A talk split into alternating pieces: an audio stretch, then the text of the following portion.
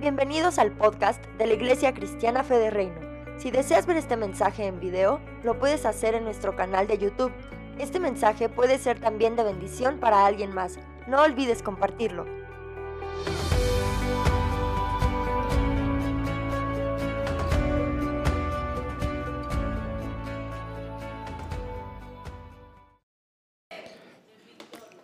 En victoria, qué bueno.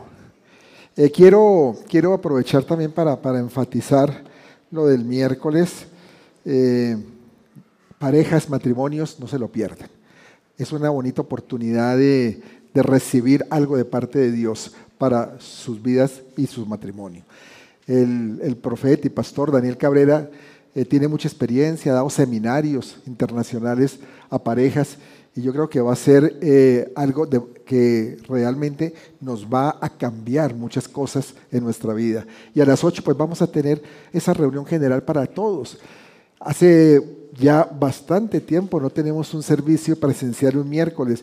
Creo que el último fue en, el año pasado cuando vino también un profeta, eh, Esquivel, que venía a España. Pablo Esquivel, cuando vino, creo que fue la única vez que lo hicimos el miércoles presencial. Eh, y hemos querido volver a, hacerlo presencialmente, pero siempre ha habido algunos impedimentos para hacerlo. Pero bueno, por lo menos este miércoles lo vamos a tener presencial, entonces los esperamos a todos, a los que nos están viendo también, eh, que vengan y que aprovechen este regalo de parte de Dios. Bueno, eh, en el cristianismo, a diferencia de, de la definición que puede dar el hombre, acerca de lo que es la humildad, pues la entendemos como la actitud virtuosa que se debe observar ante Dios, ante su superioridad y perfección, y en plena conciencia de que ha sido Él quien ha concedido la gracia de la existencia. Es como una definición de humildad para los hijos de Dios.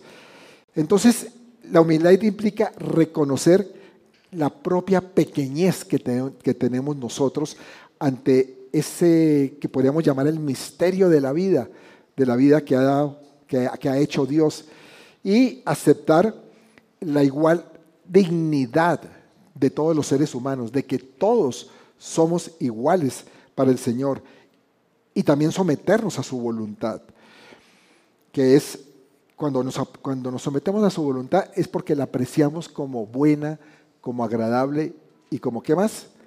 Como perfecta. Ustedes son muy estudiosos, muy juiciosos de la palabra. Qué bueno. Y perfecta. Y hoy continuamos con esta serie que hemos venido hablando. Eh, la semana pasada interrumpimos porque tuvimos la enseñanza preciosa de parte de, de nuestro líder, Enrique Lira. Pero hoy continuamos con esta serie que venimos hablando de siete, éxitos, siete pilares para el éxito de la vida de un cristiano. Y vamos con ese cuarto valor que es la humildad precisamente. Y hablamos de, honestidad, hablamos de generosidad y hablamos de lo que es trabajo duro. Hoy vamos a hablar de lo que es humildad.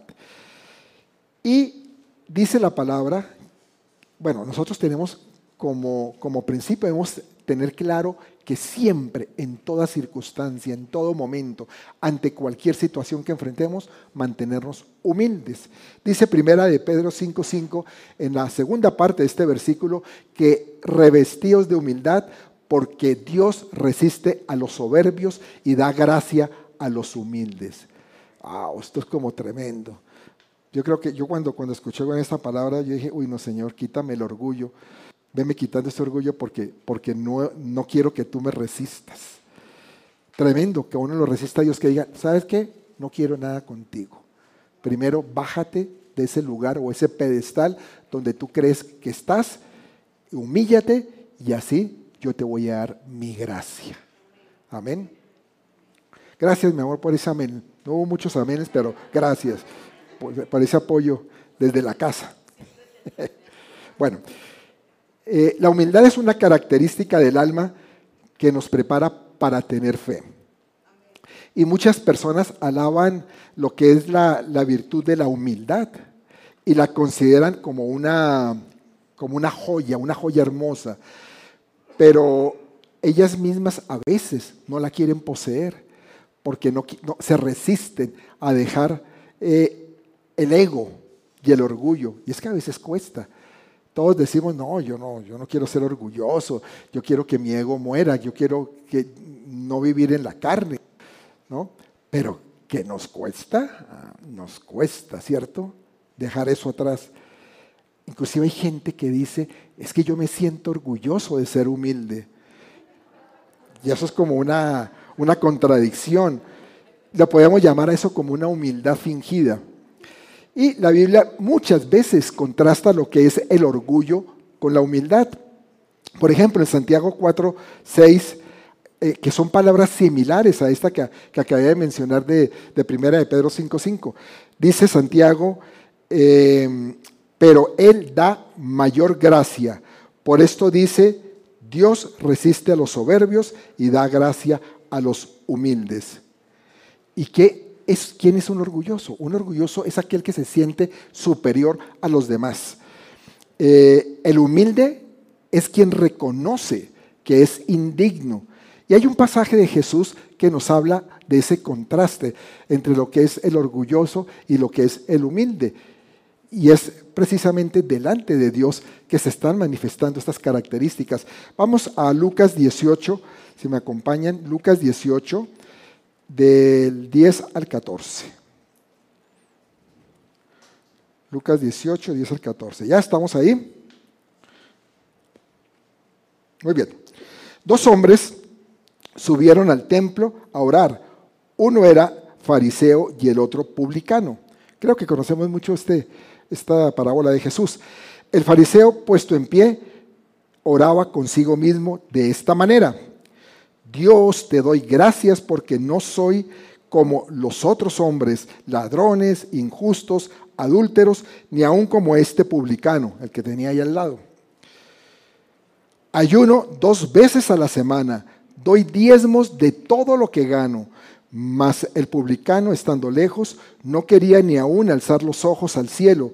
Yo creo que ese pobre hombre, mira, ay Dios, mire todo lo que tiene este de bueno y yo que soy, no soy nada. Se, sentía muy incómodo, sino que golpeaba el pecho diciendo, Dios, sé propicio a mí, pecador. Os digo que éste descendió a su casa justificado antes que el otro, porque cualquiera que se enaltece será humillado y el que se humilla será enaltecido. Amén. Jesús utiliza como como sátira en su descripción de lo que es el fariseo. La manera en que el fariseo ora, lo ve como una, una farsa. Que él le da gracias a Dios en la forma en que se glorifica a él mismo y, no a Dios. Ahí es una oración en que se está ensalzando él y no está dándole un lugar especial a Dios en su corazón. Y podemos ver varios puntos como está eh, haciendo esta autocomplacencia, este fariseo. En primer lugar, eh, la manera en que Jesús introduce su oración. Dice, oraba consigo mismo. O sea, oraba para Él. Uno cuando ora, ¿para quién ora? Para Dios. Es una conversación con Dios. Pero el fariseo parece que estaba orando para Él. ¿Mm?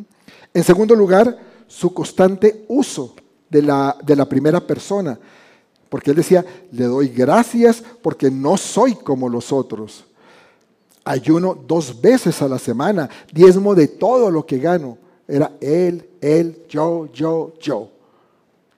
En tercer lugar, antes de, eso me acuerdo, me acordé de, Blas Pascal. No sé si ustedes sepan quién fue, quién era Blas Pascal. Pronto los ingenieros lo saben, o matemáticos, porque fue un matemático muy famoso.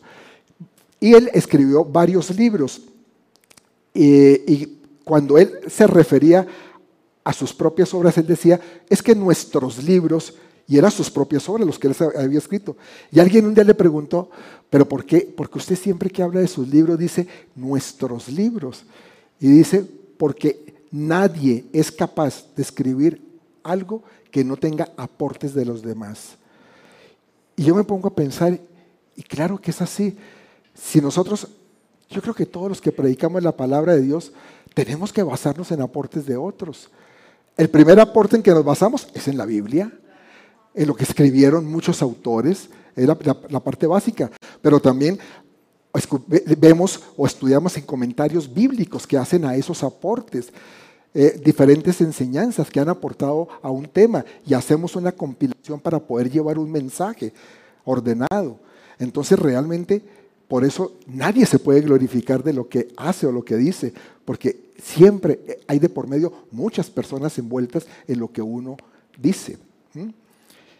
Bueno, el tercer punto que vemos en esta autocomplacencia de, la oración del fariseo es la lista de pecadores que menciona. Es increíble porque él dice, eh, ladrones, adúlteros, injustos, publicanos, mejor dicho, echa a diestra y siniestra en su oración. Lo cuarto, la información que incluye sobre sus acciones piedosas. Él dice la cantidad de veces que ayuna. También el aumento de su diezmo. Es como si Dios no, se enterara de las cosas. Nosotros no tenemos por qué hablar de eso. Yo creo que uno puede decir, ah, es que yo diezmo tanto. Y es que hace eh, un año diezmaba esto y ahora estoy diezmando esto. Dios lo sabe. Pero eso no pesa, es solo de menos. Y mucho menos para casi que enrostrárselo a Dios, ¿verdad? Y en quinto lugar, su audacia, eh, porque él señala al publicano despectivamente en el mismo espacio en que se está adorando a Dios. ¡Wow!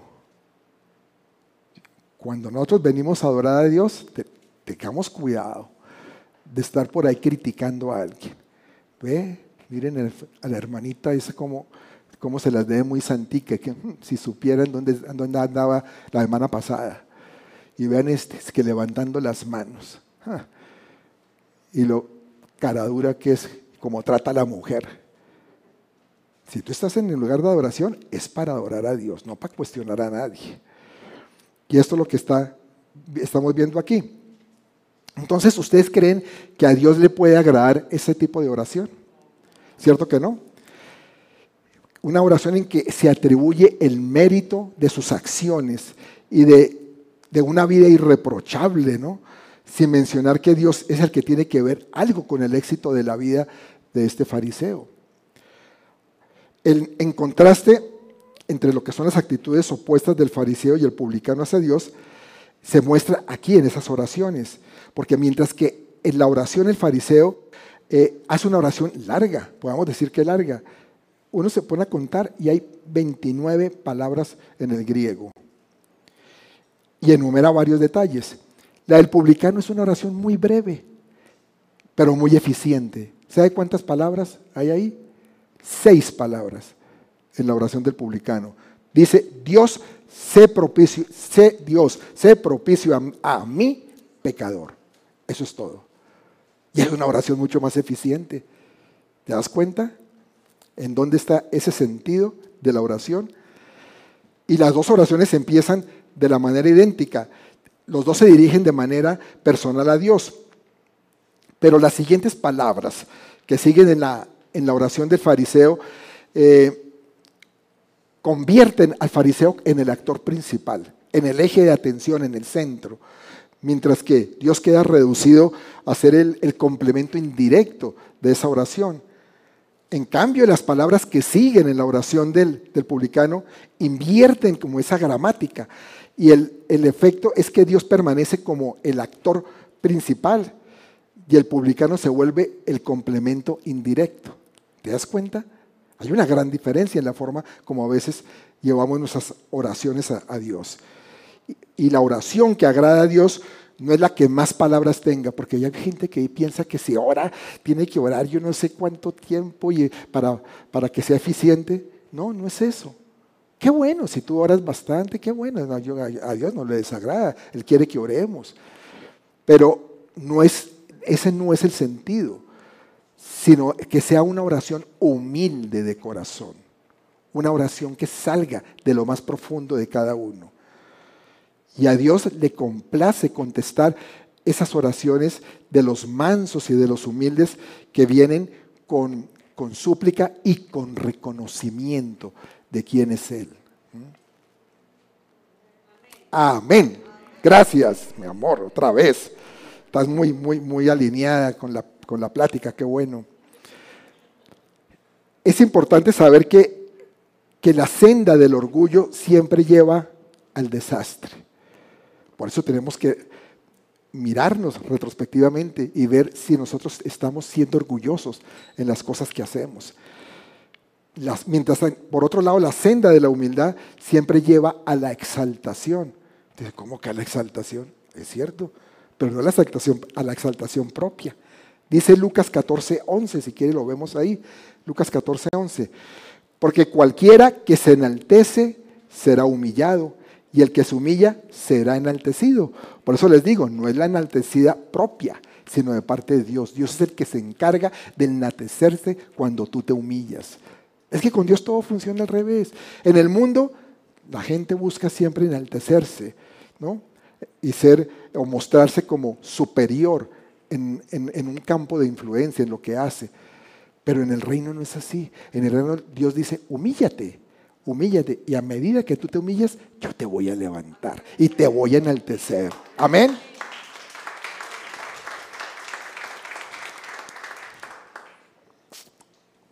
Pero, sin embargo, no debemos preocuparnos de cuándo y cómo seremos exaltados. Pues Dios es el que se va a encargar de todo eso. Dios es el que te va a dar ese reconocimiento. Eh, lo que nos toca a nosotros es seguir con la humildad, confiar en Dios, obedecer su palabra, mantenernos al pie de la cruz, que eso sí que nos cuesta a veces, mantenernos allí al pie de la cruz y recordar esas promesas de Dios, esas promesas que le hace a los humildes, que son seguras, porque sus promesas son seguras, se cumplen. Y la voluntad de Dios es que seamos entonces exaltados por Él. Pero, pero su camino a la exaltación es distinto que el camino que quieren o que llevan los que quieren exaltarse en a sí mismos.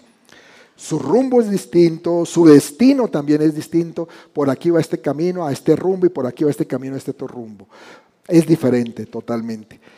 La, exaltación a la que aspira el hombre siempre exalta su, su propia voluntad, esa voluntad que es carnal. Mientras que Dios desea exaltar al hombre, según su imagen y su propósito, el propósito que ha hecho para tu vida, de acuerdo a lo que Dios ha diseñado para ti, de esa manera te va a exaltar en lo que hagas. Amén. Para esto, hay porque hay una, hay como una condición ahí. Para esto la carne tiene que estar muerta a la manera que no responda a esos deseos carnales.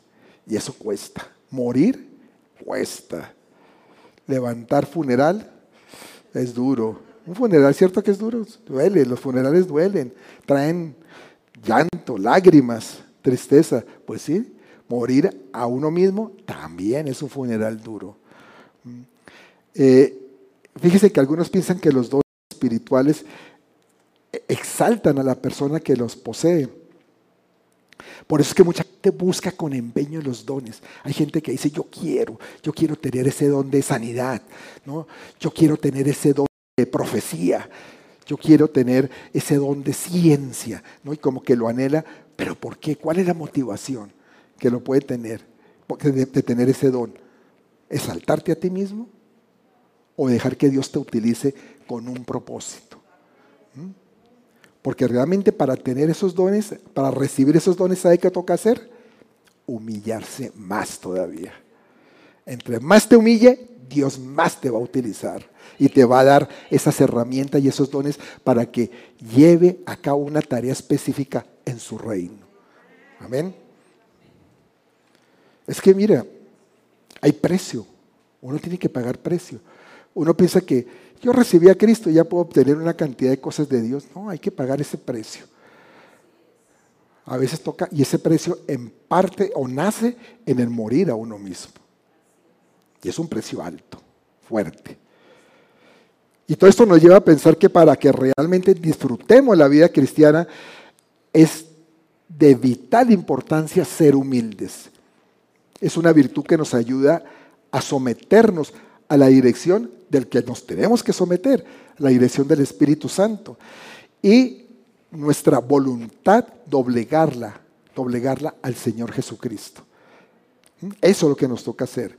Y es muy triste ver que muchos comienzan, por ejemplo, con, en la vida cristiana, quieren caminar en esa senda, pero vemos cómo después tropiezan. ¿Cuál será esa razón? ¿Sabe qué? Es que no hay más razón que el, tropiezo que, porque ellos caen, es porque son rebeldes, soberbios. ¿no? Ya vimos lo que dice en Santiago la palabra, ¿no? da gracia a los humildes y resiste a los soberbios. Y si Dios los resiste, entonces, ¿quién podrá mantenerse en pie? ¿Cómo se va a mantener en pie si Dios lo resiste a uno? Por eso tenemos que ser sinceros con, lo que, con nosotros mismos y ver si estamos realmente siendo humildes o es una humildad fingida. Porque lamentablemente muchas veces vemos en la iglesia humildades fingidas. Gente que dice, no, yo sí soy humilde, pero como les decía, pero me siento orgulloso de ser humilde para que me vean, para que me noten. Ahora, es muy probable que, que muchas veces confundamos también que ser humildes es dejarnos manejar por cualquiera y hacer cualquier cosa que nos pide que hagamos, porque eso también pasa mucho. Entonces se puede volverse una persona sin voluntad, sin libre albedrío, se vuelve como un robot, a veces a la, a la voluntad de otras personas de lo que quieren que ellos hagan. Entonces en eso tenemos que tener mucho cuidado en no caer en manos de manipuladores. Dile que esté a tu lado, ojo, no caigas en manos de manipuladores. Porque hay manipuladores y a las iglesias llegan manipuladores que quieren que les sirvamos porque mm, parten de un principio, que somos cristianos. Ay, pero si usted es cristiano, ¿no? Entonces, por lo tanto, tenemos que estar atentos a sus, supuestas necesidades. Y mire, entendamos, la humildad es servir por amor. Es algo que elegimos eh, al someternos a aquel a quien amamos. Y todo lo hacemos como consecuencia del amor que le tenemos a Dios. Pero eso no es argumento para caer en trampas de manipuladores. Estoy viendo los dos extremos. Estoy viendo el otro punto. He sabido como ejemplo de, personas que nos, nos, piden que hagamos algo que nosotros, nosotros sabemos que, que no es lo mejor para ella. Y aunque rehusemos de la manera como más cortés, no, es que eso realmente no, no, no, se puede hacer así, no es la mejor manera. Las personas a veces se, molestan y le dicen a uno, es que yo pensaba que usted era cristiano, ¿no? Y piensan que ser cristiano es ser menso. No, mansos, pero no mensos. Y eso lo hacen, lo hacen para hacernos sentir culpables. Sin embargo, cuando yo, por lo menos, cuando no quiero hacer algo, pero lo hago para evitar sentimientos de culpa o para no quedar mal con las personas, estoy, ¿sabe qué? Estoy siendo es manipulado. ¿Me comprenden? Cuando nos enfrentamos a dos decisiones distintas, siempre debe estar por encima lo que diga Dios y no lo que digan los hombres. Tú tienes siempre que pensar en eso. Yo me acuerdo que de alguna vez que me dijeron que, que tenía que, que ni siquiera nada, sino orar por una por un negocio de una, bueno, para que aprobara realmente el banco un crédito hipotecario para la compra de una casa. Pero cuando me cuenta la persona que estaban haciendo mentiras, metiendo documentos falsos para, para subir, para inflar los ingresos y cosas de esas, porque me pero, pero ore, hay que orar para, para, para que Dios me bendiga con eso. Le digo, pero ¿cómo voy a orar por algo que realmente están haciendo mal en contra de lo que dice Dios? Mira, yo decía, en lugar de meter, por decir cualquier cifra, en lugar de meter 20 mil pesos de ingreso, meta los 5 mil que tiene y seguramente Dios le va a respaldar y le van a dar el crédito, pero a lo mejor con los 20 mil no se lo van a dar, porque así actúa Dios. Y yo no voy a orar por una mentira. Y ahí es donde viene a lo que les digo la manipulación y la gente lo manipula. Pero ¿cómo no? Si usted es cristiano y usted es el pastor, ¿cómo no va a orar por mí? No, es que hay cosas que no se pueden hacer porque están por encima de la voluntad de Dios. Y por encima de la voluntad de Dios, mis amados, nada. Nada puede venir, nada puede venir a imponerse la voz del hombre a la voz de Dios. Amén. Y cuando somos manipulados, nos sentimos peor porque nuestra autoestima empieza como a bajar, a bajar un escalón. Pero, pero eso es normal, que nos manipulen a, nosotros, que nos manipulen a los cristianos. En muchas ocasiones Jesús también quiso ser manipulado, ¿sabe? A Jesús lo intentaron manipular. Vamos a la palabra y veamos lo que dice Marcos 12, versos 14 y 15.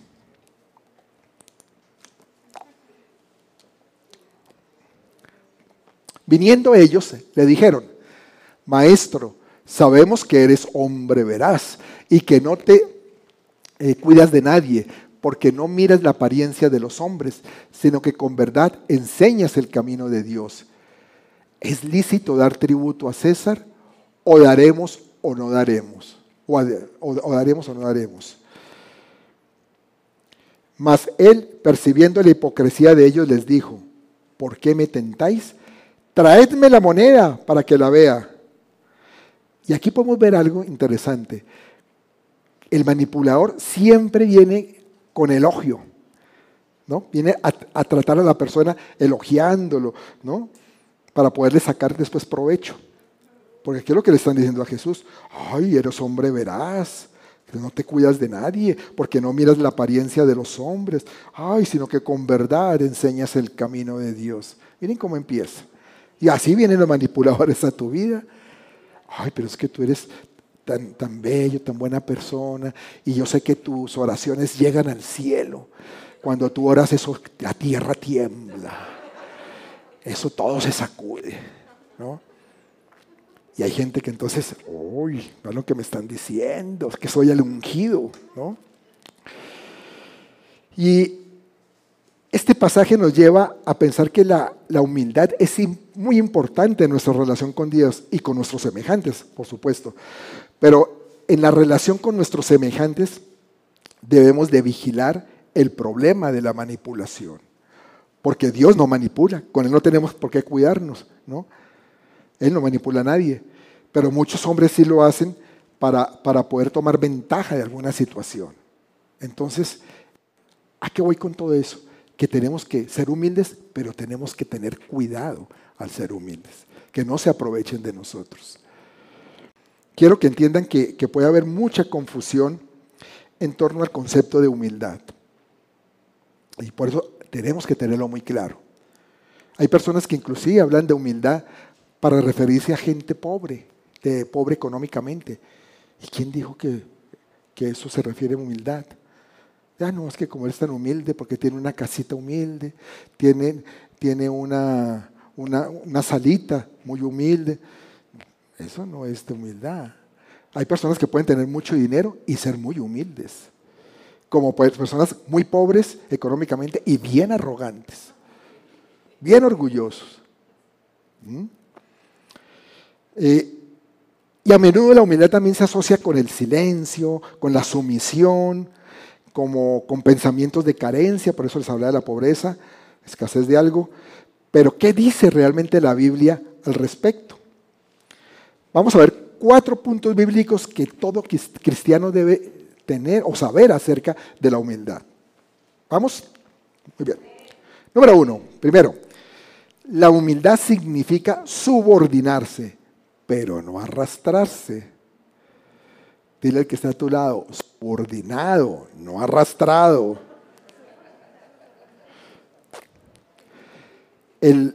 la humildad y el subordinarse van de la mano.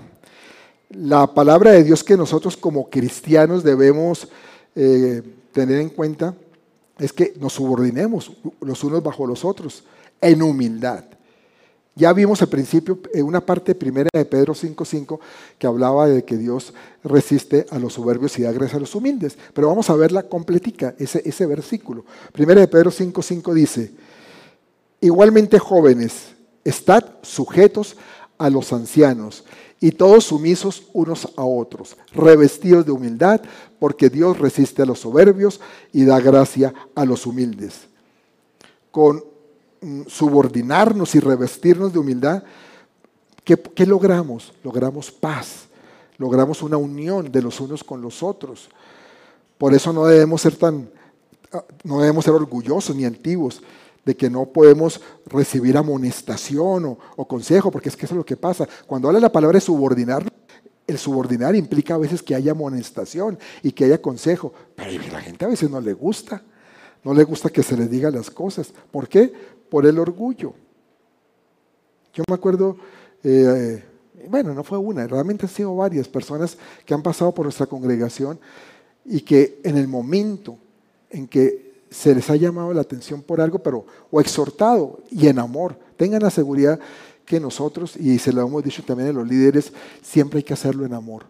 Nunca por, por debajeando a nadie, ni mucho menos haciéndolo sentir mal, sino basado en lo que dice la palabra de Dios, teniendo la certeza que es lo que Dios quiere que uno le diga a esa persona. Y cuando los llamamos la atención, cambiaron completamente. Se molestaron. Una persona que se molestó mucho se fue, otro también. Después eh, no, no, empezó a despotricar de, de nosotros, cuando realmente nunca se le hizo ningún daño, de verdad.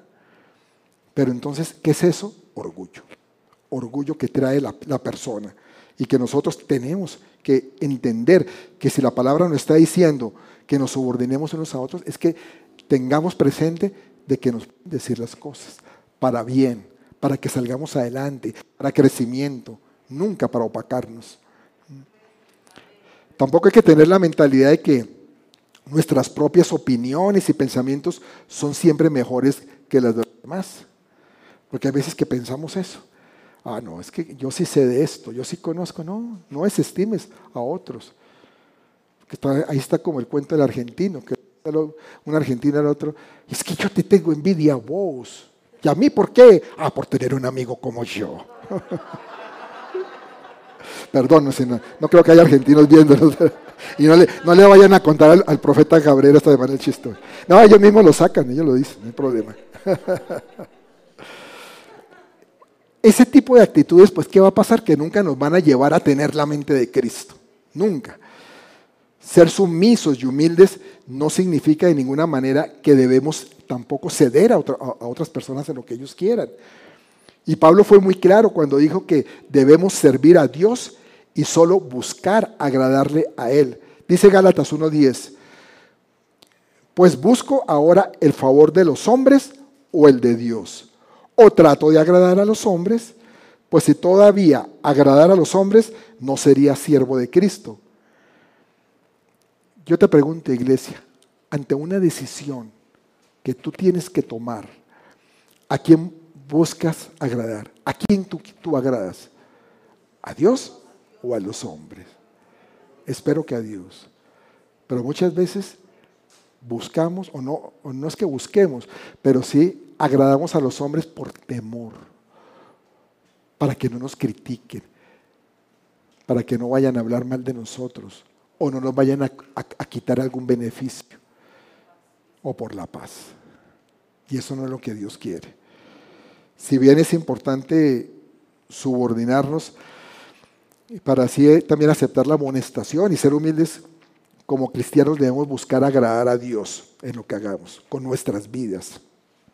Nosotros debemos temerle a Él, guardar su palabra. Y este debe ser nuestro enfoque humillarnos bajo la voluntad de Dios, vivir y mantenernos ocupados en guardar sus mandamientos y no tratar de satisfacer las exigencias y las expectativas humanas. Revisémonos también en ese aspecto, porque muchas veces terminamos es tratando de buscar agradar al hombre. Yo sé que Dios dice esto, pero es que mi papá me dijo lo otro. Mi papá me dice que, que hagamos mami de esta manera. Y entonces terminamos a veces agradando al hombre. Y hay personas incluso que se han ido de la iglesia por eso, porque la familia les ha dicho que qué hacen por allá. Aquí están recibiendo palabra, verdad, porque aquí no hablamos cosas que no estén en la palabra. Eso es lo que hacemos acá. Y entonces, cuando entendemos esto, buscamos agradarle a Dios por encima de los hombres. Lo que pasa es que el mundo no lo entiende y el mundo por eso lo critica, nos cuestiona, nos ataca. Y dicen que estamos locos, porque eso terminan diciendo. Sí, locos, locos por esta palabra, esta palabra que nos cambió nuestra vida para bien. Amén.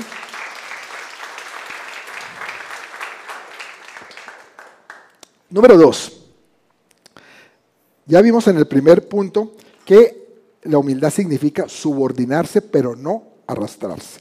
El segundo punto es que la humildad no significa que somos gente silenciosa y pasiva.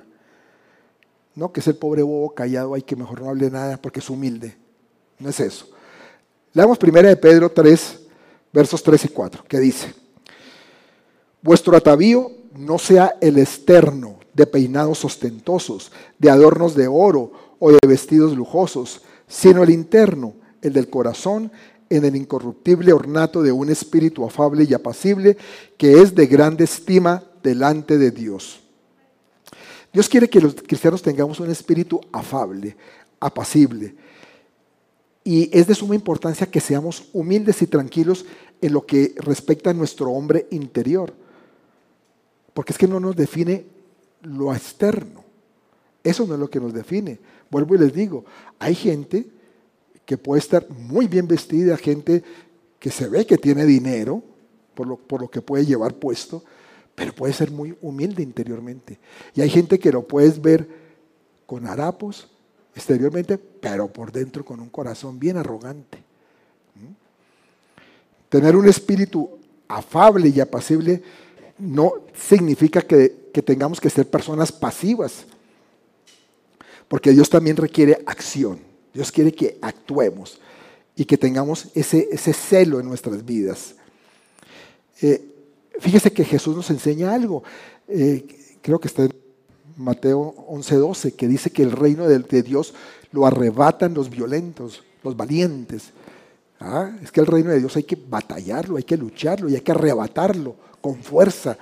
Ahí no nos dice que seamos pasivos. Ah, no, como tú estás en el reino, entonces tranquilito, que las cosas se van a dar porque sí, van a llegar. No, dice, no, tú sal, tu lucha, tu batalla y arrebata el reino en el lugar donde tú estás, iglesia, en tu trabajo, en tu lugar de estudio, en tu hogar, ante tu familia, donde te muevas. Arrebata el reino, baja el reino, porque eso es lo que tenemos que hacer. No seas pasivo en eso. Eso no, eso no es sinónimo de humildad, el ser pasivo, sino al contrario. Tú puedes ser un violento para arrebatar el reino siendo humilde. Amén. Todos quienes desean una vida más profunda con Cristo se dan cuenta que, que, tienen que ser celosos y humildes en su hombre interior. Yo creo que eso es parte del proceso que todos tenemos. Cuando vamos creciendo en el caminar con el Señor, nos damos cuenta que tenemos que volvernos más humildes. ¿Mm?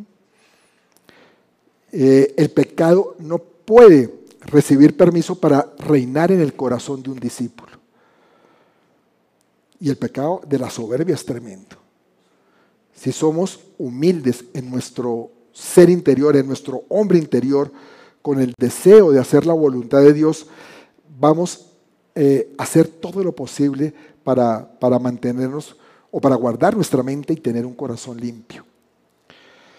De la misma forma también que, nosotros, eh, mientras que nosotros siempre eh, tenemos que tener un espíritu quieto y humilde ante el Señor, hay algunas situaciones en las que Dios desea que hablemos con franqueza.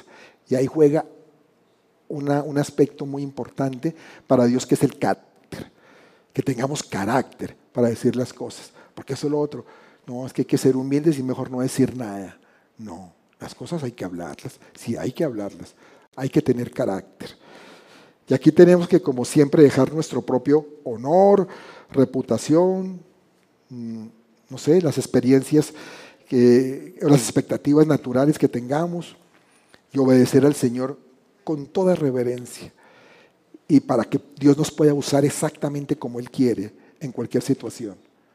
Cuando tú mueres a todas esas cosas tuyas, es que Dios dice, ahora sí, ya te tengo aplanchadito, ahora sí vas a ir conmigo y vas a hacer lo que yo quiero que tú hagas. Y lo vas a hacer muy bien, porque yo soy el que intervengo ahí. ¿Mm? Número tres. La humildad significa que usamos nuestros talentos y habilidades. Hay personas que piensan que, porque, que ser humilde es dejar a un lado los talentos que Dios le ha dado. para que la gente no se dé cuenta que tengo ese talento. No, no, no, hay que usarlos. Hay que usarlos. Hay una palabra que nos ubica en cuanto a pensar en nosotros mismos. Y es Romanos 12.3. Dice Romanos 12.3. Digo pues, por la gracia que me es dada a cada cual que está entre vosotros, que no tenga más alto concepto de sí que el que debe tener, sino que piense de sí con cordura, conforme a la medida de fe que Dios repartió a cada uno. Conforme la medida de fe que Dios repartió a cada uno.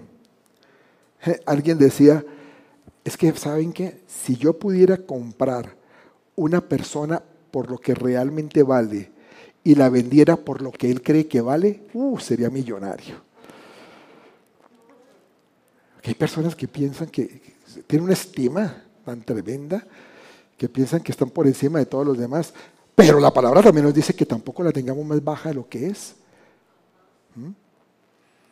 Tener una mentalidad humilde es, pensar también con prudencia en uno mismo. Esto significa que, que, no nos jactamos de nuestras habilidades y nuestras capacidades. Ah, es que como yo, yo soy el mejor para hacer esto, ¿no? Yo soy, el, eh, no sé, el mejor músico o el mejor escritor que hay, ¿no? ¿no? sino entendemos que todo lo que son las competencias que tenemos, las habilidades que tenemos, ¿de dónde provienen? De Dios. Que todo ha sido por su infinita gracia, no por nosotros. ¿Bien? Démosles aplauso bien fuerte porque Él se lo merece.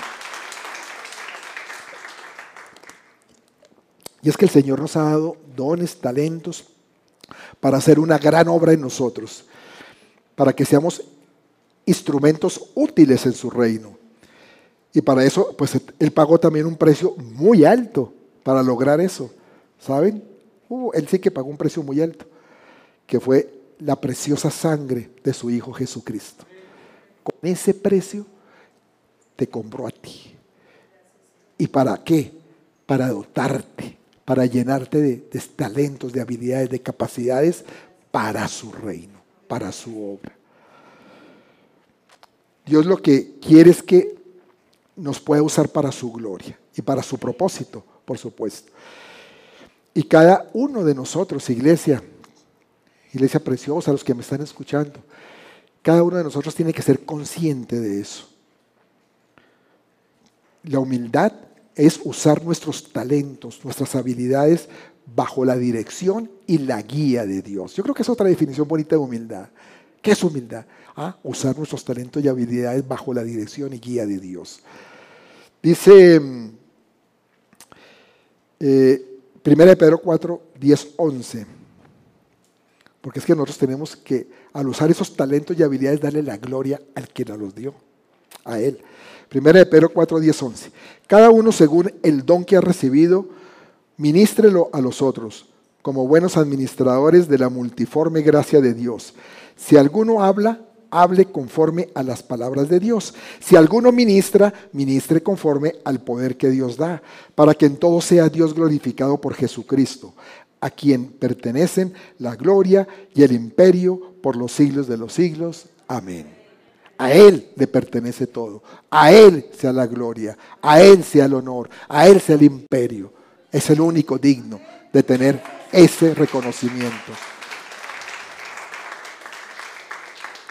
Y todas nuestras palabras, las palabras que, usemos deben ser mm, palabras como de, de oro, porque provienen del trono de Dios. Mejor dicho, para decirlo de otra forma, siempre debemos, en toda circunstancia, decir lo que creemos que Jesús hubiera dicho en nuestro lugar. Y por ello, la gloria siempre se la debemos dar a Él. Es el único que se la merece. Es el único si me pueden acompañar, Dani. Número cuatro. Ya casi vamos terminando.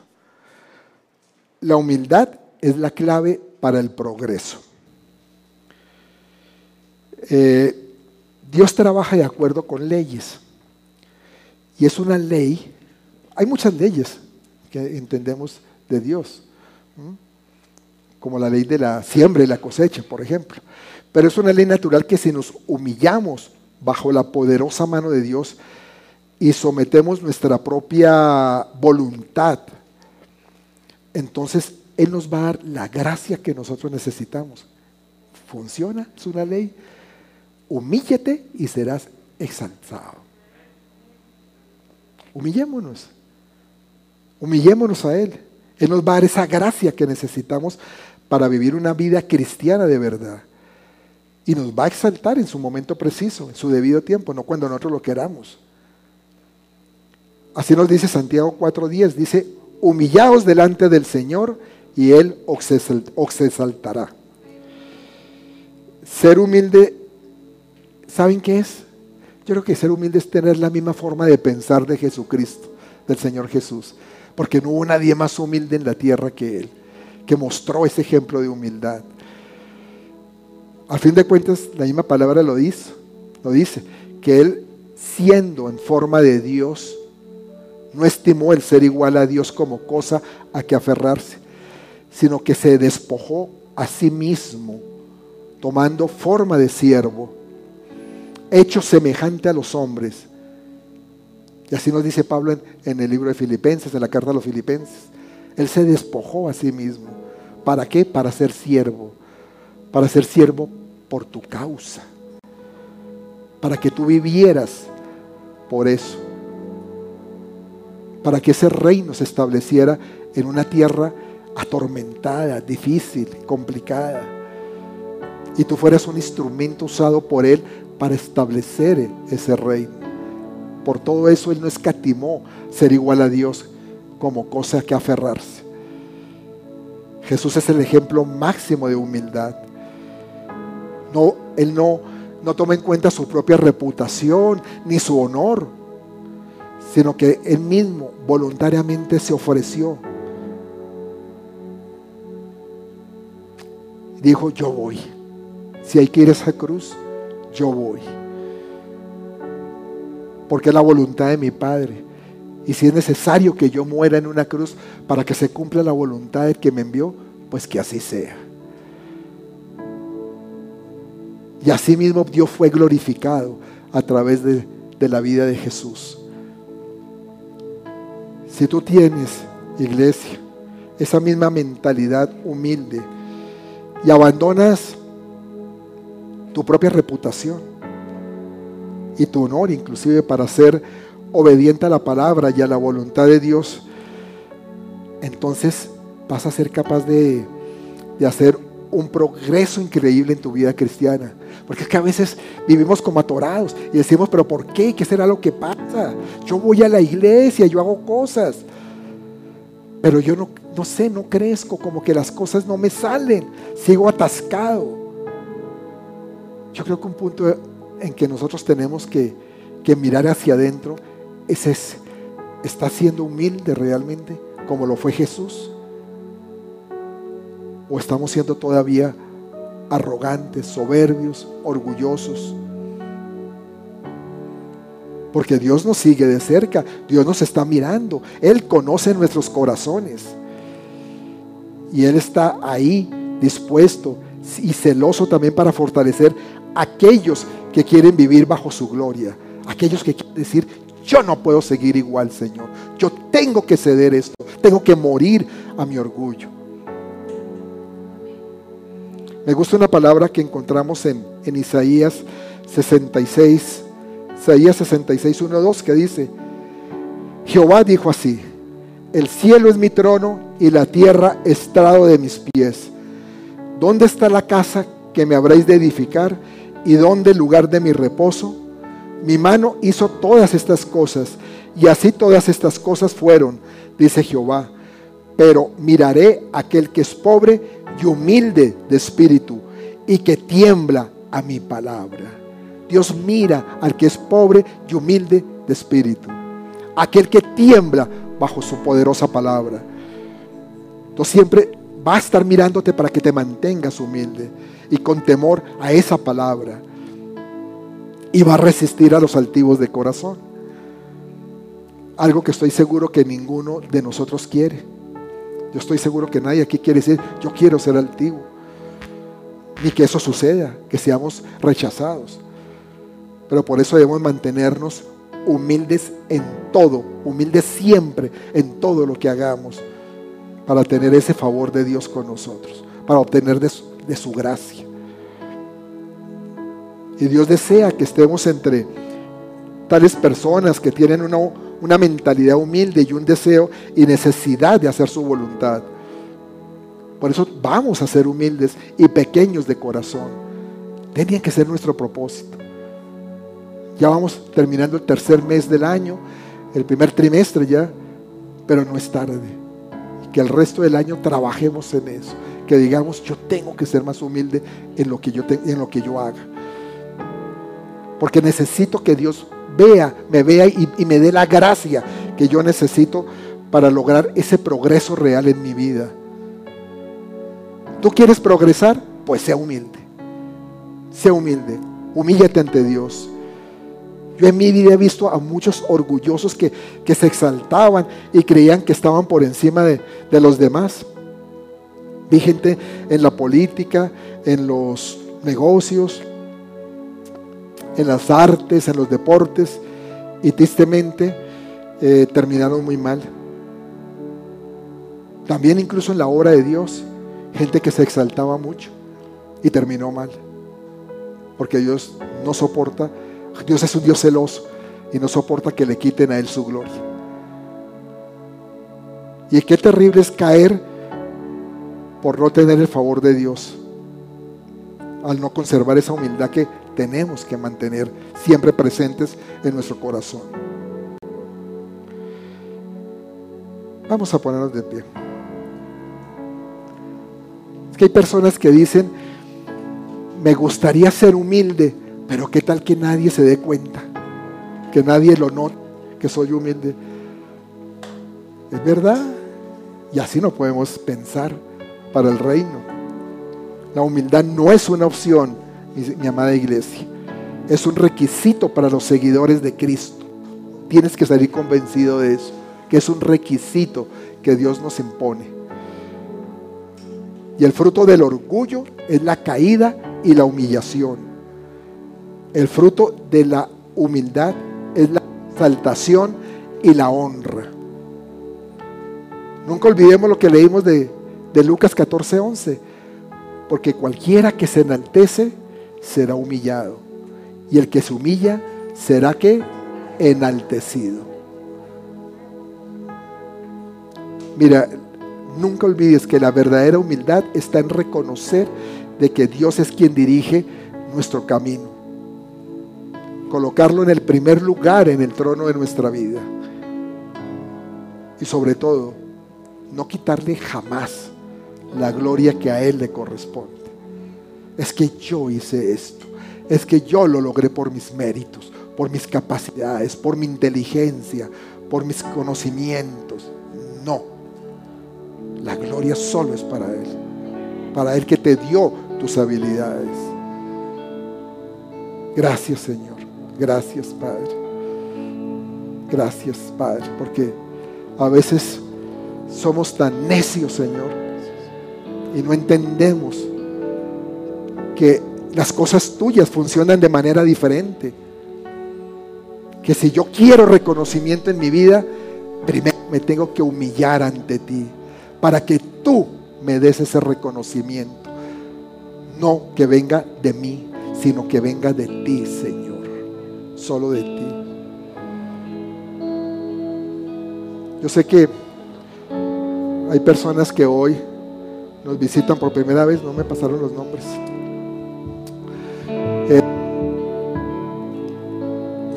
Yo sé que a veces la palabra de Dios tiene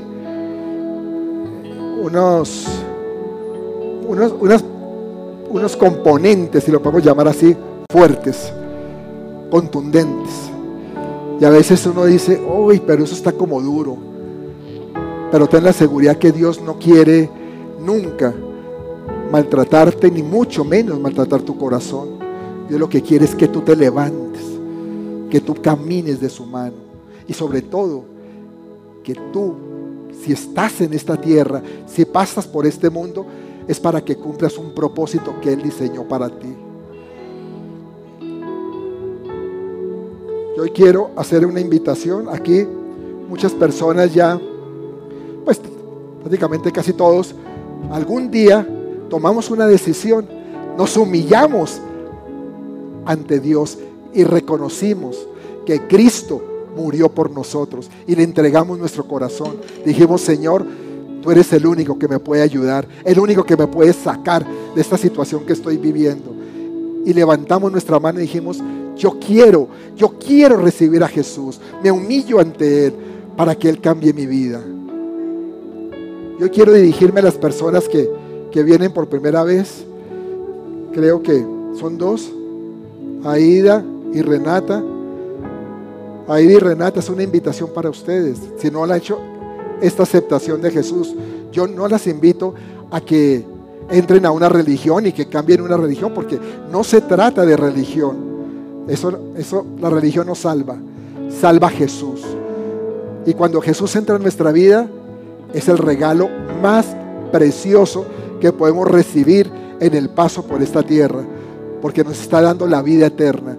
Está diciéndonos, pasas de las tinieblas a la luz, a la luz admirable y a la vida eterna conmigo, dice el Señor.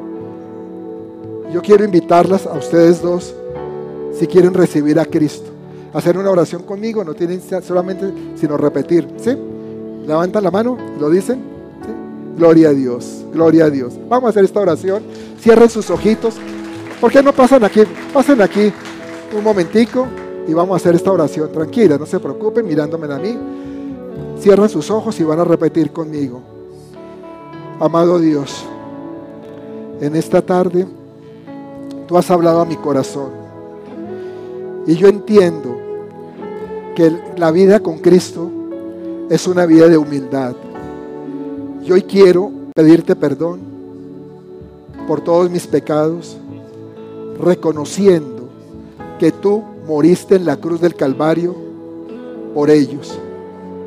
Hoy por eso recibo en mi corazón al Señor Jesucristo, para que transforme mi vida, para que me lleve por ese camino correcto, para que me lleve al destino que ha trazado para mí y sobre todo para recibir ese precioso regalo de la vida eterna. Gracias Dios, en el nombre de Jesús. Amén y amén. Démosle un aplauso a ella y a Renata.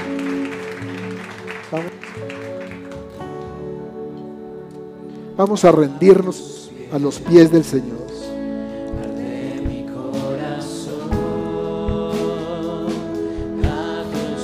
Yeah.